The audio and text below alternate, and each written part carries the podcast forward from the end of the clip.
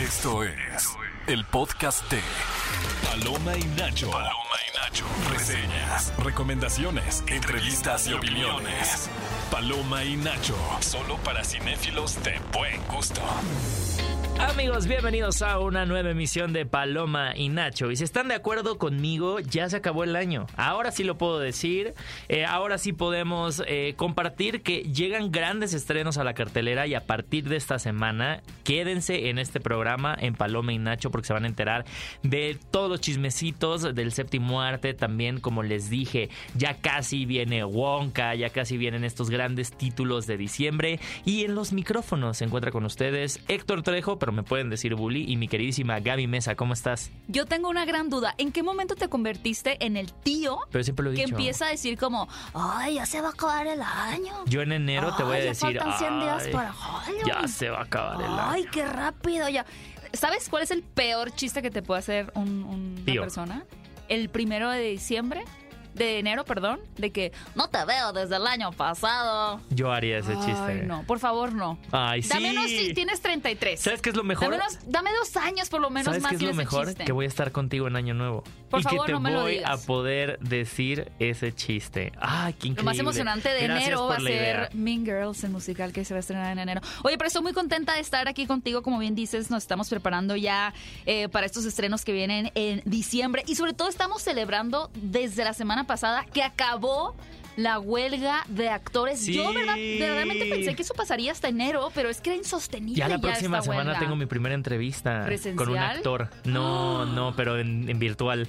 Con Michael Fassbender. Sí, voy a tener a Michael Fassbender Wow, para. al fin. eh, ¿Cómo se llama esta de Taika La película del fútbol. Sí, la película del fútbol. La película del fútbol de Taika Waititi. La verdad es que ha sido muy emocionante, sobre todo porque pues finalmente estamos hablando de que miles, si no es que millones de personas están recuperando su trabajo, ¿no? Yo compartí en Twitter justamente el hecho de que no son solo los actores, Sí, no. y no son solo los actores como Michael Fassbender o de primera talla, quienes estaban completamente pausados, sino que estamos hablando de todo lo que involucra hacer una película, desde Claro. la comida, el catering, las personas que hacen iluminación, la renta de las lámparas, los camiones que mue- mueven las lámparas, incluso hasta la gasolina, ¿no? Para las lámparas, las Los personas que limpian. Como se le dice, los cables, Los los, sets, fierros, todo. todo. lo que tiene que ver, el diseño de producción, todo, cuánta la gente. animación, los renders, o sea, las maquetas. Hay una cantidad de.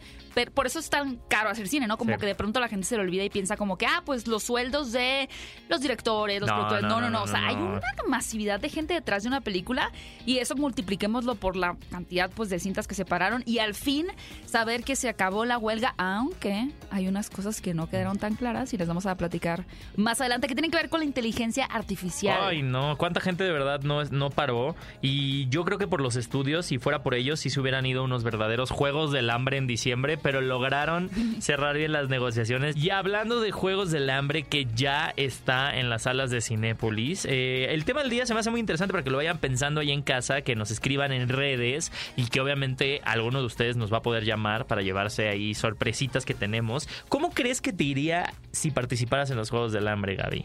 De verdad, yo, yo tengo una respuesta, o sea, como muy, muy ambivalente, porque no siento que me iría normal. O sea, yo siento que o sería la primera en morir Sí, claro. o ganaría, de verdad. O sea, no, no creo que quedaría como, ay, casi por sobrevivir, no. O me muero al principio o tengo la gran fortuna de gané, Igual. ¿Verdad? Yo siento que igual. O sea, como que O no sé. no, tengo una condición física tan buena, pero por ejemplo, soy muy escurridiza. Como que, Ah. que ah, ya sabes, cuando abres el carro y te dicen, ay, no vas a poder por ahí, no, no cabes, déjame mover el carro. Como, no, no, sí quepo. Como que me, me aplasto como gato, así, como Sí. que pues, los Yo- huesos los contraigo y, y siento que puedo ser como muy ágil en ese sentido. Sí, yo creo que este es, ese es nuestro poder, la adaptabilidad. Y no me importaría echarme a los otros para ganar, para sobrevivir. Es que, de nuevo, o sea, un poco en la temática de los Juegos del Hambre, uno nunca sabe a qué estaría dispuesto, ¿no? O sea, a qué llegaría uno por sobrevivir. Y creo Aunque que no eso sé, es lo fascinante de ese universo, ¿no? O sea, sí hay una moral, pero pues también estás obligado a sobrevivir, ¿no? Entonces creo que ahí entran te- otros te voy a decir una factores. cosa, eh, luego decimos muy a la ligera como, ay, yo daría mi vida por esa persona. Y cuando realmente te pones a pensar, ¿por qué personas realmente darías tu vida? Yo creo Qué que son, neta, que son cuatro. Sí. Y hay gente que para quien sería uno o nadie. Ajá. Que realmente tú dirías, no, mejor yo. Sí. Mejor yo me voy, tú no. Ay, Está- eso es muy fuerte. Pero bueno, vayan primero, ustedes a lugar. redes sociales para que nos pongan que si quisieran que les llamemos. Y claramente también eh, en el programa de hoy vamos a tener entrevista y por Sí. eso nos va a acompañar Pedro de Tavira, viene también Daniel Tobar, viene Jesús Magaña, quien es el director de la película Recursos Humanos, que también ya está en las salas de Cinépolis. Y pues hablando de, de noticias. ¿Qué pasó? Ta, ta, ta. ¿La noticia? La noticia. ¿Cómo que qué pasó? ¿Por qué lo dices con tintes dudosos? ¿Estamos hablando de los cuatro fantásticos? Es que en este momento te, te, te voy a confesar Ah. que yo no sé la noticia. Yo no sé ¿Cómo? quién está. Mentiroso. Te lo juro, no Pero he está en el guion que redes. no lo leíste. Eh, leí las otras, pero como no he estado en redes, dije quiero que me diga Gaby y quiero sorprenderme con quién Mira, ahí te va. Ya a, a causa de que la huelga finalizó, al fin podemos tener anuncios de Ajá. elencos oficiales, castings, actores que se involucran. Y uno de los más esperados porque tenían rumoreándose por meses Son son, rumores, los son cuatro rumores. fantásticos, que obviamente es uno de los proyectos más esperados por los fans en el UCM y oficialmente ya sabemos. Ahí te va. Eh, estos dos nombres no son tan conocidos que son Evan Moss como Ben Grimm, o sea, la mole. Evon. Joseph Quinn como Johnny Storm, Oye. la antorcha humana. Wow. Que por ahí está rumoreado eh, Paul Mezcal, pero pues ya no. Vanessa Kirby como Sue Storm, que me emociona, eh, eh, o sea, a, a cantidades desproporcionadas. sí. Vanessa Kirby la conocimos como la hermana de la reina, la reina Margarita en la serie de The Crown. Y posteriormente la hemos visto en muchas otras películas, por ejemplo, en la saga de Rápidos y Furiosos. Ella aparece como la dama de blanco. ¡Wow! Ajá. Es una gran actriz, Vanessa Kirby. Y Pedro Pascal. ¿Qué? Sí sabías. No sabía. ¿Cómo? Pedro Pascal es Mr. Fantastic. Reed Wow. Richards. Eso nadie lo vio venir Nadie porque lo vio el venir. nombre que sonaba era Eda, Era Adam Eda Driver. Era Adam Driver. Bueno, ¿tú que sí estás sorprendido? ¿Qué Estoy piensas? muy sorprendido. Me gusta. O sea, creo que. A ver, todo va a depender qué tipo de película hagan. O sea, creo que Los Cuatro Fantásticos es algo que o puede salir muy bien o puede salir muy mal, ¿no? O sea, creo que la última película que tuvimos salió pésimamente mal. aunque es mala, me gusta. Ah, bueno, no, bueno, con Kate Mara. Pero las primeras películas son muy buenas, o sea, Híjole, creo que es de las, o sea, se sostienen Como dentro del a las universo. viñetas, ¿no? Ajá. Ajá. Entonces que- creo que va a depender de un muy buen guion y no creo que estos dos actores que tienen nombres muy pesados, que es Vanessa Kirby y Pedro Pascal, le entraran a un proyecto así. Aparte Pedro Pascal no lo necesita, o sea, creo que por eso es una sorpresa. O sea, Pedro Pascal eh, ver- no necesita este ser Richard no. Reed de los Cuatro Sobre todo, sobre todo ante el ocaso de Marvel. De O sea, cuando no estamos hablando de una Kate Blanchett que entró Sí. en Thor Ragnarok, que era como la fase 3, que uh, está, o 2, algo Oh, así. wow, Kate Blanchett, que no sí, ah, manches, qué o cool. sea, y ser parte de Marvel es otro nivel. Tampoco lo necesitaba Kate Blanchett, pero dijo, ah, pues va, o sea, está muy bien, Sí. muy bien formadito este universo, tal. Quiero probar a hacer esto. Ahorita tal. estamos ante uno de los peores estrenos de Marvel, o sea, la realidad es que los fans están como muy desenamorados y aún así que haya dicho que sí, Pedro Ajá. Por algo. Debe de haber algo, estaremos muy al pendientes. Y amigos, hablando de estar al pendientes, pues eh, algo que sí dio de qué hablar, yo creo que siempre han sido los soundtracks de los Juegos del Hambre. Y precisamente les tenemos el soundtrack del día para iniciar esta bonita mañana. Vamos a escuchar The Hanging Tree, eh, la versión, no Jennifer Lawrence, No. pero de Rachel, Rachel Segler. Así que vamos a escuchar esto y regresamos aquí en Paloma y Nacho. Estás escuchando el podcast de Paloma y Nacho. Continuamos con Paloma y Nacho. Es momento de actualizarlos con el chismecito Oye, oye, pero antes quiero ¿Qué dar pasó? los resultados de la encuesta de la semana pasada. Me cortaste mi. Venía yo con mi ritmo del chismecito. Va, venga. A ver. Les preguntamos cuál de estas películas mexicanas que se estrenarán en lo que resta del año esperan más. Teníamos Totem, Papá o Mamá. Recursos Humanos y nosotros los de la fe. Fíjate que sorpresivamente los resultados fueron como yo esperaba que fueran. Muy. Ajá. O sea, Muy esperaba reñido. que. eh, más que reñido, o sea, sí esperaba que la gente esté más emocionada por Totem porque hizo mucho ruido en el Festival de Cine de Morelia y además es la elegida para representar a México en los premios Oscar. O sea, ok. Luego, Papá y Mamá.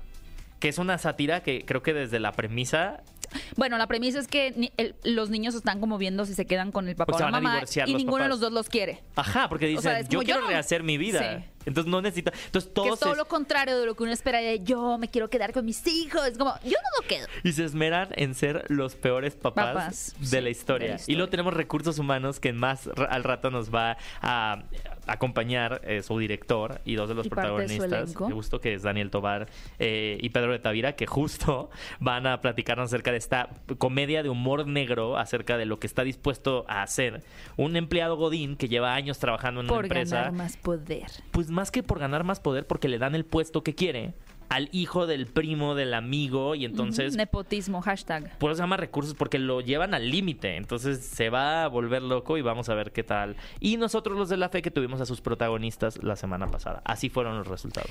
Excelente. Oigan, pues estamos bien felices como les comentamos al inicio porque ya terminó la huelga de actores y por eso ya se han hecho oficiales varias noticias, siendo una de las más curiosas que se va a hacer una película de Elon Musk. A ver, a ver, esto podría... Mira, lo primero que yo pensé es que iba a ser más como un retrato bastante oscuro de este multimillonario, que es la persona más rica del mundo, que bueno, seguramente ya muchos ubican el nombre de Elon Musk. Él se hizo más conocido por allá del 2002 por haber fundado la empresa de SpaceX. Bueno, no, él empezó PayPal. O sea, desde ahí fue empezó. ¿PayPal? Sí, él hizo. Bueno, no fue. o sea, Bueno, pero, pero su imagen, o sea, Elon Musk como que adquirió este nombre Ah, un bueno, poquito vinculado, sí. ¿sabes? Como que la gente lo pensó a, vincul- a vincular también porque se volvió Sí. el director de Tesla Sí. con toda esta parte de futuro, tecnología y decían que era como el Iron Man no, yo lo predije. de la vida real. Yo lo predije hace Como muchos Tony años. Stark. Hace como cinco años dije: Este hombre, si no lo cuidan, se, Se va a volver. Lex Luthor.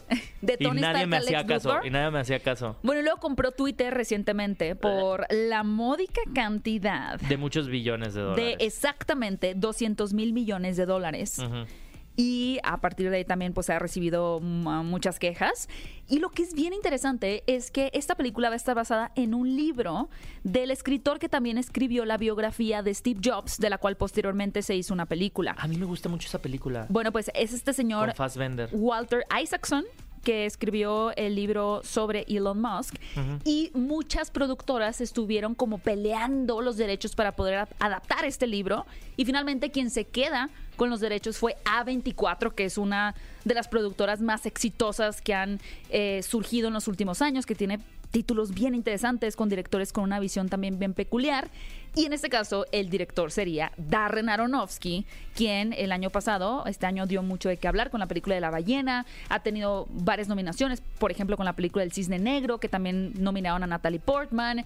Requiem por un sueño o sea es un director excéntrico que por lo regular retrata los lados más oscuros de la naturaleza humana entonces yo dije, ok, entonces esto puede ser una forma de retratar esta ambición y estas decisiones tan excéntricas de Elon Musk, pero luego Elon Musk tuiteó o publicó en su propia plataforma que estaba muy contento de que fuera Darren Aronofsky quien iba a hacer su retrato. Entonces, ya no sé si esta es una historia, yo no, yo no creo que esta sea una historia eh, optimista. O sea, no creo que sea una historia de, miren Elon Musk, cómo logró estos millones y cómo es parte de, eh, de la industria a través de los eh, cohetes espaciales. Creo que va a ser un retrato darks. No sé. Aronofsky ya 24, no puede quedar algo Pues lindo. sí, pero pues el hecho de que él ya haya abiertamente autorizado, ahí es donde ya tenemos. Houston, tenemos un problema, porque o puede salir como la de el- la de Steve Jobs con Ashton Kutcher, o puede salir como la de Steve Jobs ¿Tú de crees Michael que Elon Musk haya sido, digo, tendría que aparecer en título como productor,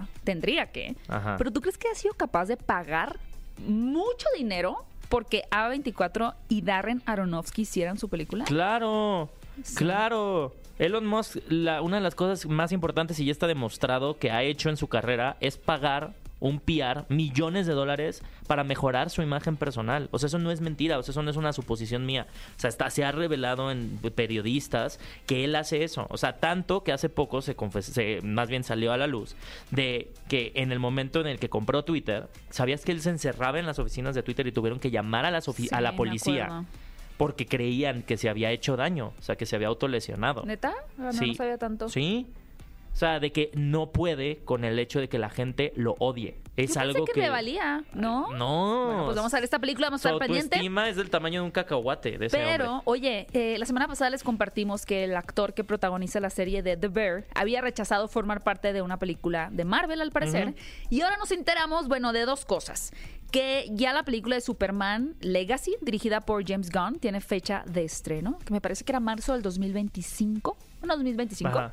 Y junto con esta noticia llega también la nota de que el actor Jacob Elordi, a quien algunos conocen por Euforia, otros conocen Ajá. por The Kissing Booth, que se me había olvidado que era el galán de Kissing Booth, rechazó ser Superman. ¿Qué piensas de esto? O sea, él, él rechazó audicionar, Audicionar. para dar vida a Clark Kent. Creo que es válido. O sea, creo que uno también puede tomar la decisión de decir, eh, no sé si el... Como retirarse desde antes de la ecuación. O sea, como decir, ¿para qué me meto en algo que eventualmente me puede cobrar caro, ¿no? A nivel de energía, de autoestima. O sea, porque imagínate audicionar. Y que sepas que sí puede ser un contendiente fuerte porque seguramente, Seguramente. actúan miles, o sea, eh, audicionan miles de actores. O sea, ok, es de ahí ya partimos. Pero él tiene un nombre, ¿no? Y es decir, tengo la edad, tengo el físico, tengo los rasgos, tengo el nombre, tengo la carrera, porque no están buscando también un actor que ya sea mega ultra famoso, o sea, estoy como en el punto exacto. ¿Qué me va a hacer esto si no lo Es consigo? que es muy fuerte. Es fuerte, o sea, es muy fuerte decir, "Ah, se lo quedó alguien más. ¿Sí? ¿Tú crees como Asa Butterfield con. Spider-Man? De haber audicionado y de decir, estuve a un paso. ¿Tú crees? Yo siento que Yo soy más del otro lado. O sea, yo sí prefiero. Pero es que a ese nivel yo no sé qué me haría. O Yo sea, más bien ese siento nivel. que él lo vio. Ah, Una, una declaración que se me hizo muy fuerte suya fue que dijo, bueno, a quien lo entrevistó, le dijo, me gusta hacer películas que yo vería y me inquieta mucho ver ese tipo de películas. O sea, claramente deja en evidencia que no es una persona que disfrute del género de superhéroes y que a pesar de que podría traer un montón de cosas positivas a su carrera, o negativas, pues simplemente se trata quizá de un proyecto que a él a nivel personal no lo haría sentir orgulloso. Pero por ejemplo, él dijo, no, gracias, eso es demasiado, eso es demasiado oscuro Pero para creo mí. que con oscuro no se refiere a la historia, creo que se refiere a todo No, lo que no, no, conlleva. por eso, eso es a lo que me refiero. La imagen de él, él, superhéroe. O sea, porque pero ni siquiera el superhéroe creo que, Superman. Pero ni siquiera creo que estas declaraciones O esté, esté como haciendo menos las películas de superhéroe. O sea, no creo que vaya por el hecho de que no las disfrute o no las tome en serio. Al contrario. O sea, creo que dice, es otro mundo, es un mundo muy pesado. Es un mundo muy oscuro y que las consecuencias de estar en ese mundo, o sea, no siento que Es que aquí sí va a ser bien difícil. como esté irrespetando diciendo como eh, Obviamente ser ha habido- Superman debe, o sea, No, no, no está Perdón, devaluándolo. ser Superman te inmortaliza en la historia sí. del cine. Tan tan. O sea, Es te que, inmortaliza es que nos, en la nos historia sabemos de memoria los actores que han sido Superman. O sea, empezando con Christopher Reeve. Brandon Ruth. Eh, Tom. Tom, Tom, Tom, Tom Welling. Tom Welling, ah, que ese es mi favorito y se me Tom, Tom, Tom. Welling. Eh, obviamente Henry Cavill. Ajá, y y ahora es el actor que se me olvidó el nombre porque todavía no está la película, pero me acordaré cuando salga. Sí, es- ellos han sido Superman. Y me estoy olvidando. No, no me estoy Te olvidando. estás de ninguno. olvidando del que hizo este ¿Quién? señor con Kevin Spacey, que también Brandon es Root. un acosador, que Brandon es un Root. director. No, el que hizo Es Brandon. Root. X-Men. Ah, bueno, Brandon Brandon, Root. Root. Ajá. Ajá, Pero Brandon no me Root. acuerdo cómo se llama el director. Ah, sí, el señor ese. Ajá. Sí, el, el de X-Men. Ajá, ese señor. ¿No dije Brandon Root? Sí, sí dijiste Brandon Root, pero no me acuerdo. Estaba más bien refiriéndome a ese director. Sí, donde sale. Kevin Spacey, el Sí. ex Luthor. Amigos, pues ya vamos a quedarnos investigando quién. ¡Brian Singer! ¡Eh! ¡Eh! Regresó a mi, en mi cerebro. Oigan, este. Tenemos la entrevista, pero ¿qué pasó? Chéquense este dato que les tengo el día de hoy. ¿A ustedes les gustaría ahorrar en cada visita a Cinépolis? Bueno, pues es sumamente fácil, solo únanse gratis a Club Cinépolis desde la aplicación. Entra a la app, da clic en Club, ingresa tus datos y comienza a disfrutar beneficios como un 2x1 de bienvenida, combo lunes, 2x1 todos los martes en todos los formatos y lo mejor, si la usas en cada compra podrás acumular puntos y visitas. Recuerda que cada punto equivale a un peso, así que ve a la aplicación, únete y escanea tu club en cada visita. Y también recuerden que si quieren enterarse de todas las noticias relacionadas al mundo del cine, visiten www.palomainacho.com. Estás escuchando el podcast de Paloma y Nacho. De la pantalla grande a tu radio. La entrevista en Paloma y Nacho. Y amigos, estamos de vuelta en Paloma y Nacho. Y lo prometido es deuda. Y ya tenemos a nuestros invitadazos que estoy viendo que Jesús Magaña trajo la chamarra sudadera eh, que Cinépolis prepara así pintada a mano. ¿Por qué? Porque está de manteles largos. Porque justo nos trae la película Recursos Humanos que ya está en las salas de Cinépolis. Y no viene solo, también viene Pedro de Tavira y Daniel Tobar. ¿Cómo están? ¡Bravo! felices de estar aquí. Felices. Muy bien, muchas Oigan, gracias. a ver, lo primero que yo creo que salta de esta película y me encantaría que aquí nuestro dire Jesús nos contara es ¿por qué en blanco y negro? O sea, porque creo que es lo primero que la gente ha, ha rescatado a nivel de la propuesta visual que tiene esta película. No, y creo que al final fue afortunado porque está distinguiendo como mucho a la película ahora en este, en este momento. Pues mira, me parecía que el blanco y negro nos iba a ayudar a resaltar esta atmósfera. Pues es que es una comedia negra, ¿no? Y que habla sobre personajes que, que son muy divertidos, pero que pues tienen como bastante oscuridad. Entonces, por un lado, creo que eso nos sumaba a, a esta atmósfera como de cuento, es una comedia, pero a la vez es como un cuento de terror sobre oficinistas, ¿no? Y por otro lado, pues creo que el mundo de las oficinas puede ser muy gris. Ya ese, pues una paleta de color de grises y blancos, pues le venía muy bien. Y por último, pues tengo uno de los mejores cinefotógrafos de este país, que es Alejandro Cantú, que curiosamente en este momento es como yo creo que de los que trabaja debe ser el cinefotógrafo que más películas en blanco y negro ha hecho. Oigan, a mí me da mucha curiosidad, les quiero preguntar a ti, Pedro y Daniel, que hemos tenido, eh, Pe- Pedro Daniel, suena como si estuvieran unidos, así fusionados en un solo cuerpo, dos cabezas, ¿no? Oigan, no, les quería preguntar, a ver, últimamente creo que las películas mexicanas, eh, digo, creo que viene no solo con señor influencer, sino desde antes hemos tenido películas que, que como nos mencionabas, ¿no? O sea, puede que la gente vaya al cine con una idea preconcebida de cómo es la película y ya cuando te sientas, se apagan las luces, comienza la función, te das cuenta que es otra película completamente distinta. O sea, creo que, y, creo que Recursos Humanos va sobre esa línea, ¿no? Entonces, para ustedes, ¿cómo también fue planearse en la cabeza que no estaban haciendo una película convencional? O sea, que iba a tener ciertos tratamientos para ser muy diferente a lo que normalmente se hace. Pues eh, lo que es muy divertido de esta película, lo que fue muy divertido de hacer esta película es que es un género que casi no trabajamos acá, que es la, comedia negra, ¿no? Estamos muy acostumbrados o, al, o a la comedia fácil de pastelazo o al drama de la miseria humana, en donde, ¿no? Y aquí es sí habla de una miseria humana, pero habla desde la ironía, desde el sarcasmo, desde la irreverencia. Entonces eso, para mí, en lo personal, da pie a poder entrar y jugar de lleno y, abordar un personaje que puede ser miserable, pero encontrarle su corazoncito y reírse de mí y de él y de esta situación que, que todos tenemos, que es querer más, querer más, querer más, querer más. Entonces, eh, espero que la gente no tenga la idea de que va a haber una comedia pastelazos, sino que va a haber una comedia que es inteligente. Creo que es, creo que es una comedia inteligente con grandes valores de producción, eh, estéticos, musicales, este y, y con Daniel Tobar, que ya tiene experiencia en el, en el mundo de la oficina. Es verdad. Tú ya tienes un gafete, Daniel. tienes Ya tengo un gafete del cine nacional.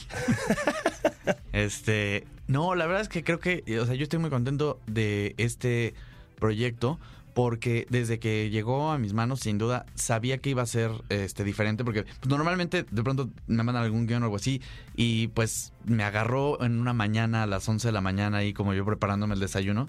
Dije, bueno, leeré cinco páginas y ahorita sigo lavando los platos. A ver de cómo de qué trata uno- una ojeadita.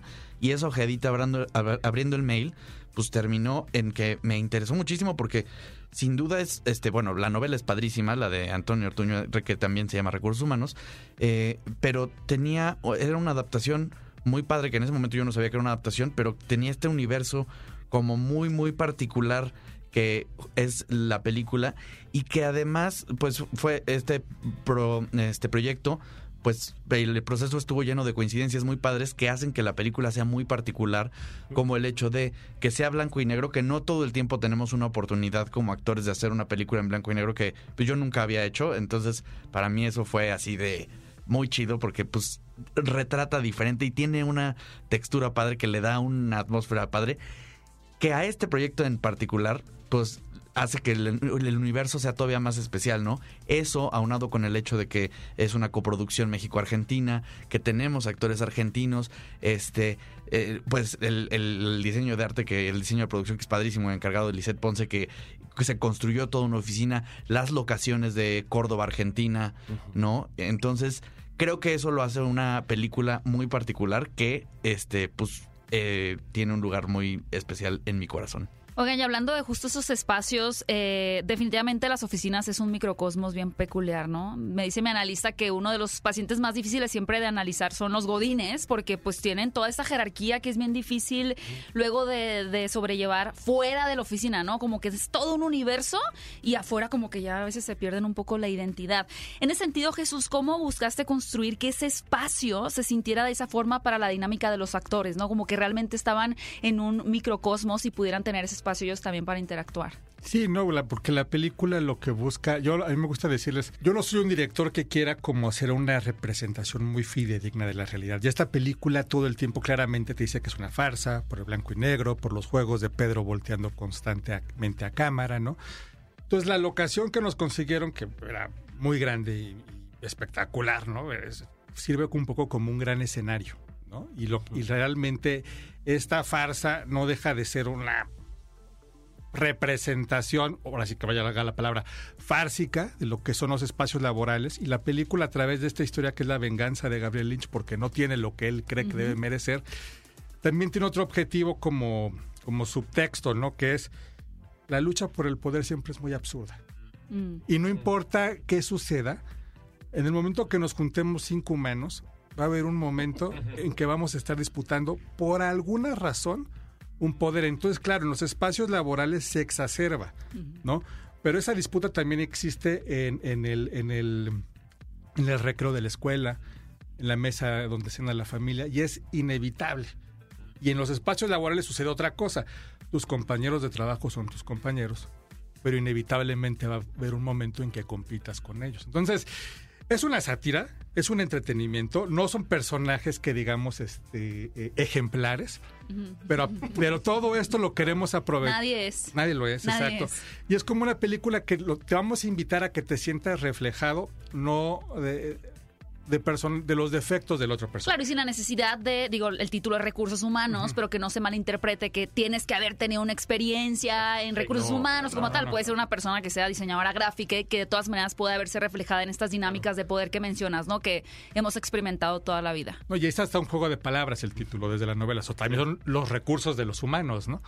Sí, que in- de inclu- incluso el mismo concepto de que exista un, un- un departamento que se llame recursos humanos, o sea, ya hay algo satírico, ya hay algo negro ahí que dices como, pues, ¿qué, la, qué es la gente, no? Para una empresa, ¿no? Entonces creo que eh, también es algo que, que les tengo que aplaudir, o sea, creo que el nombre eh, de la novela, en este caso, bueno, y ahora de la adaptación a la película, eh, es muy ingenioso, porque pues, igual invita a la gente a entrar a un universo que pues no te da de entrada un, un, un título cómico, como dices, ¿no? Que se podría quedar ahí en lo plano. Así que yo les deseo obviamente toda, todo el éxito con esta película. Eh, me encantaría que igual nos invitaran a, a escucharla. No sé si, si Daniel nos puede echar una invitación ahí para la gente, para contarles un poquito también de qué va, así medio sin spoilers. Este, pues claro que sí, esta, este, Recursos Humanos es la historia del odio de Gabriel Lynch, ¿no? Que decide tomar en sus propias manos eh, su historia y pues harto de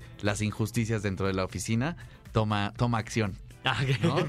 Este, por no contarles más. Y pues nada, los invito a que no se la pierdan este fin de semana. Ya estrenamos desde el jueves. Y este, y todavía tienen chance porque el lunes les recuerdo que es puente. Entonces vayan a su cine más cercano y, y pues no se la pierdan. Vayan al cine a ver películas mexicanas que están bien padres ahorita. Este, vayan a ver la nuestra. Y no solo la nuestra, hay otras cosas también bien chidas. Entonces, pues vayan, aprovechen, vayan al cine, diviértanse y disfruten de su puente. Oigan, y antes de irnos para regresar con los estrenos, les quería preguntar acerca del tema del día, que es...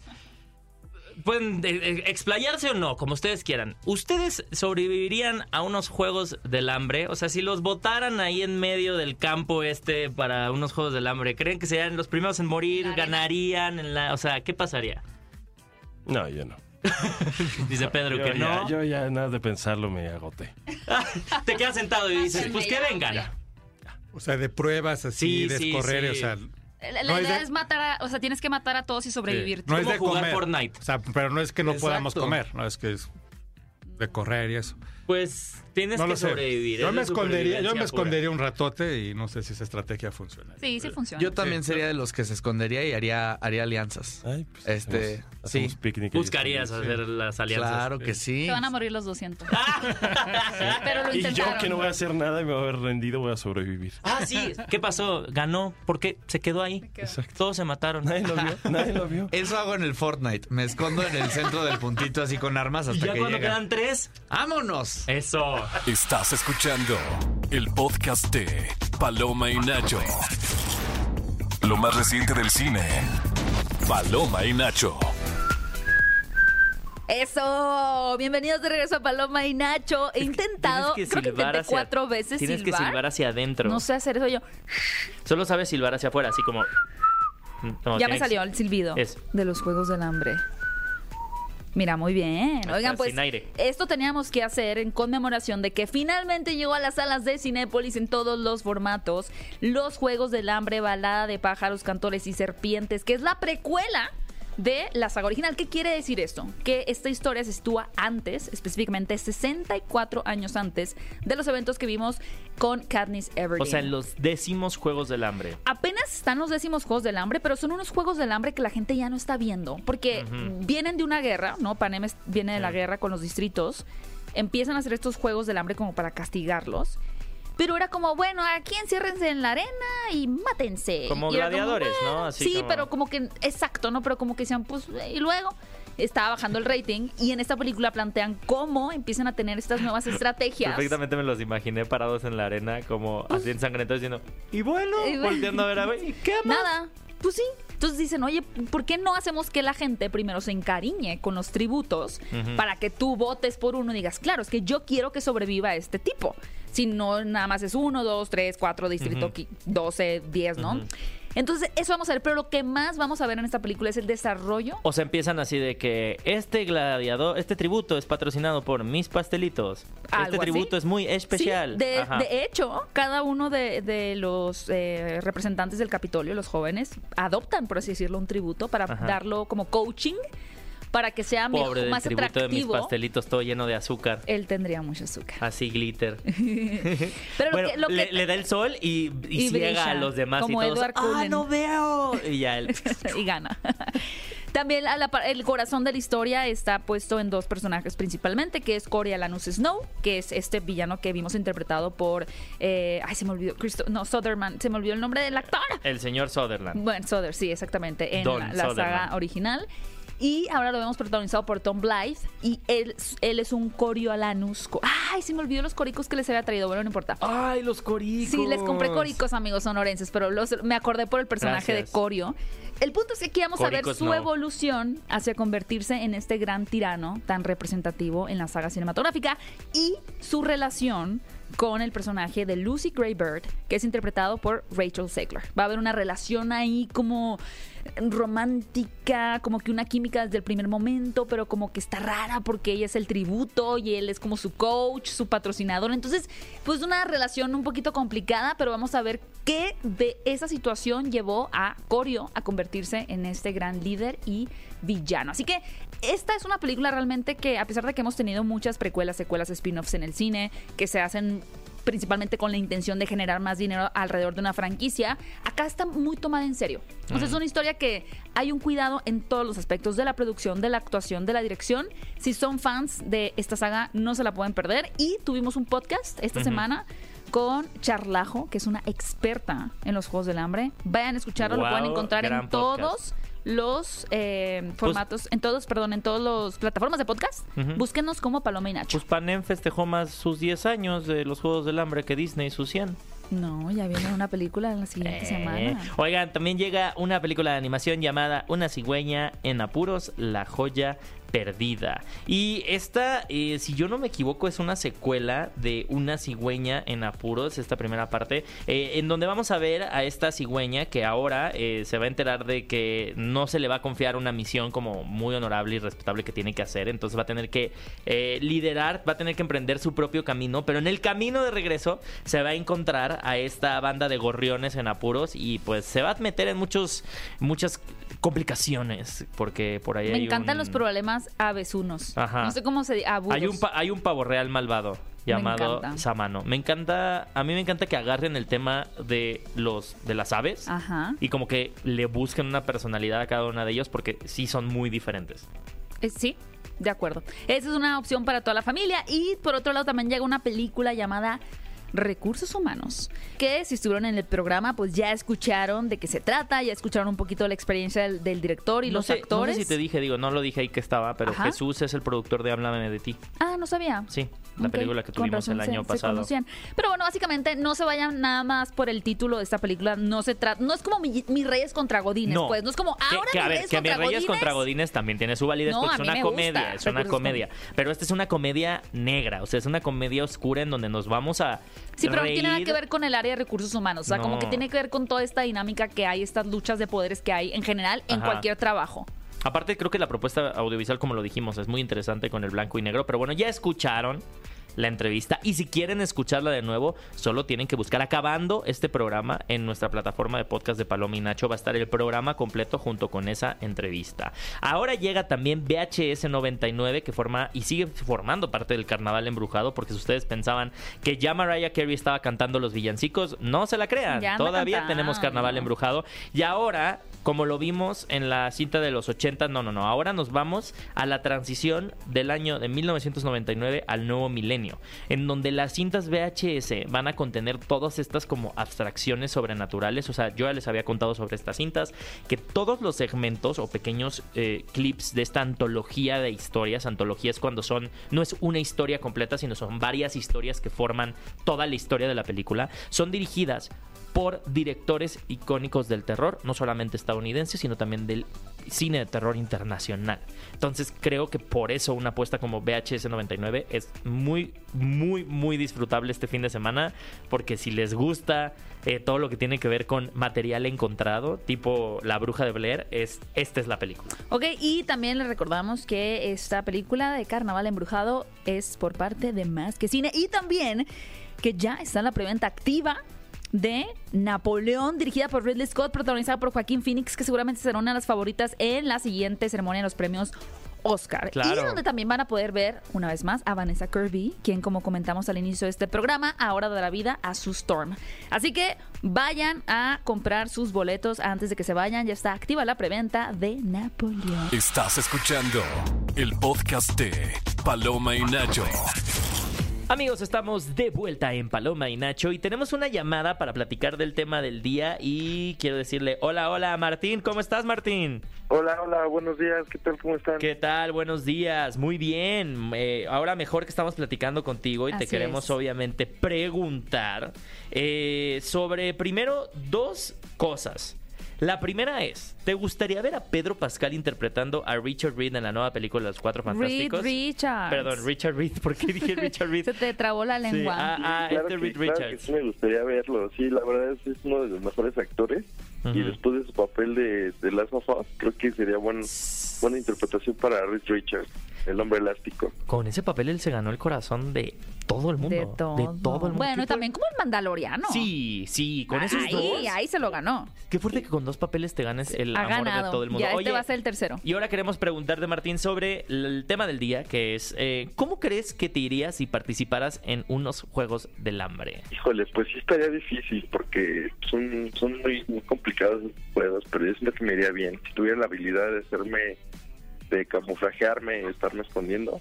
Ah, ¿te gustaría, o sea, cuál Sí. sería esa habilidad que usarías para entrenar, no? O sea, Katniss usaba la puntería con el arco y la flecha, ¿tú cuál usarías? ¿Como pita así Sí, de pues, camuflaje? Ajá, sí, poder utilizar el camuflaje o poder ocultar. Sí, para sobrevivir. Ya cuando no te ve, pues ya, no tienen a quién matar.